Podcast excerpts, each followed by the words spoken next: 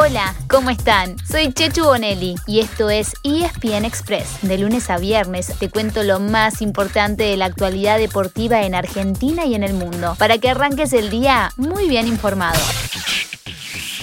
La Copa América tiene las dos confirmaciones que faltaban y de las que veníamos hablando esta semana. Una tiene que ver con que Brasil despejó el último obstáculo que le quedaba para organizar el torneo, que arranca este domingo. La otra es la lista definitiva de Argentina, con 28 nombres, es decir, 5 menos de la lista preliminar de 33. Paciencia, ahí vamos con cada uno de estos temas. Mostaza, ¿me das una mano? Paso por más, paso por más.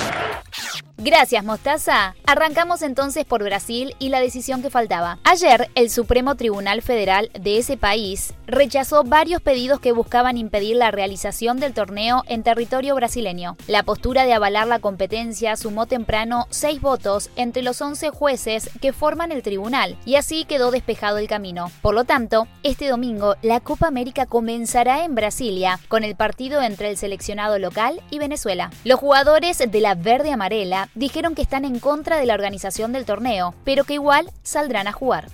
Las otras tres sedes de la Copa serán Cuiabá, Goiânia y Río de Janeiro, donde Argentina debutará el lunes enfrentando a Chile. Vamos a salir campeón. ¿Pero qué? Vamos a salir campeón. Bueno, Mostaza, esta frase ya no te la pedí yo, pero ojalá que tengas razón. Primero, terminemos de despejar las incógnitas. Como les decíamos al principio, Lionel Scaloni tenía que presentarle a Conmebol la lista definitiva de 28 futbolistas, y lo hizo, con algunas sorpresas. La primera, habrá cuatro arqueros en la lista, incluyendo a Franco Armani, pese a que el número uno de River sigue dando positivo por COVID-19.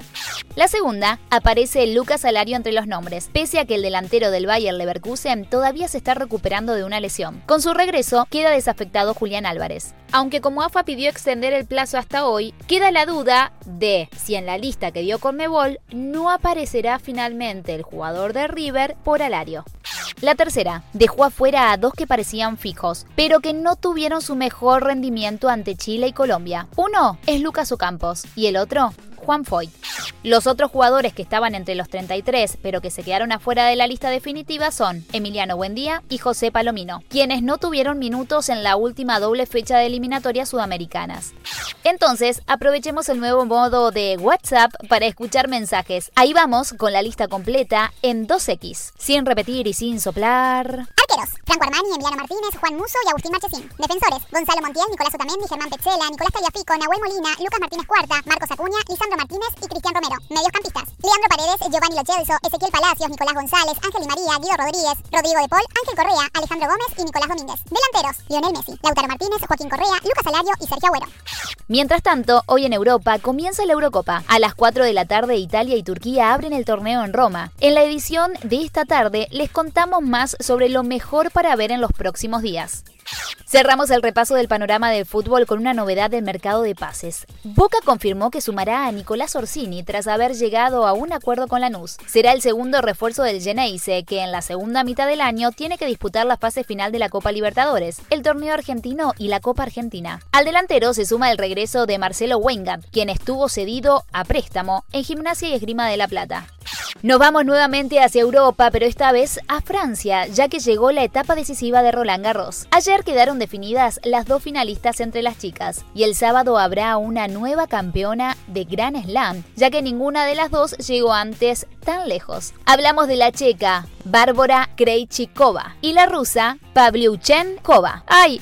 Lo dije sin equivocarme. Es todo un mérito, chicos. Y hoy, desde temprano, tenemos un programa especial para mirar tenis todo el día por ESPN, por supuesto. A eso de las 9 de la mañana, Nadia Podoroska buscará meterse en la final de dobles junto a su compañera, la rumana Irina Camelia Begu. Y a continuación, las semis de hombres. Primero se enfrentan el alemán Alexander Zverev y el griego Stefano Tsitsipas. Y después, dejen todo y siéntense frente a la tele, no lo duden, porque juegan Novak Djokovic, el número uno del mundo, y Rafa Nadal, el rey de París. Ulela, en un partido que será claramente una final anticipada. Oh oui. En la NBA esta noche tiene que cambiar la suerte para los Denver Nuggets de Facu Campaso. Vamos chicos, vienen de dos derrotas contundentes en semifinales en la conferencia oeste, ambas como visitantes en Phoenix ante los Suns. Desde las 11 de la noche y por ESPN, ahora en Denver, los Nuggets necesitan una victoria para no quedar al borde de la eliminación. Hasta aquí llegamos hoy con el repaso de las principales noticias deportivas. Se viene un fin de semana de mucho, mucho deporte. Pero para eso, no se pierdan esta tarde una edición especial de ESPN Express.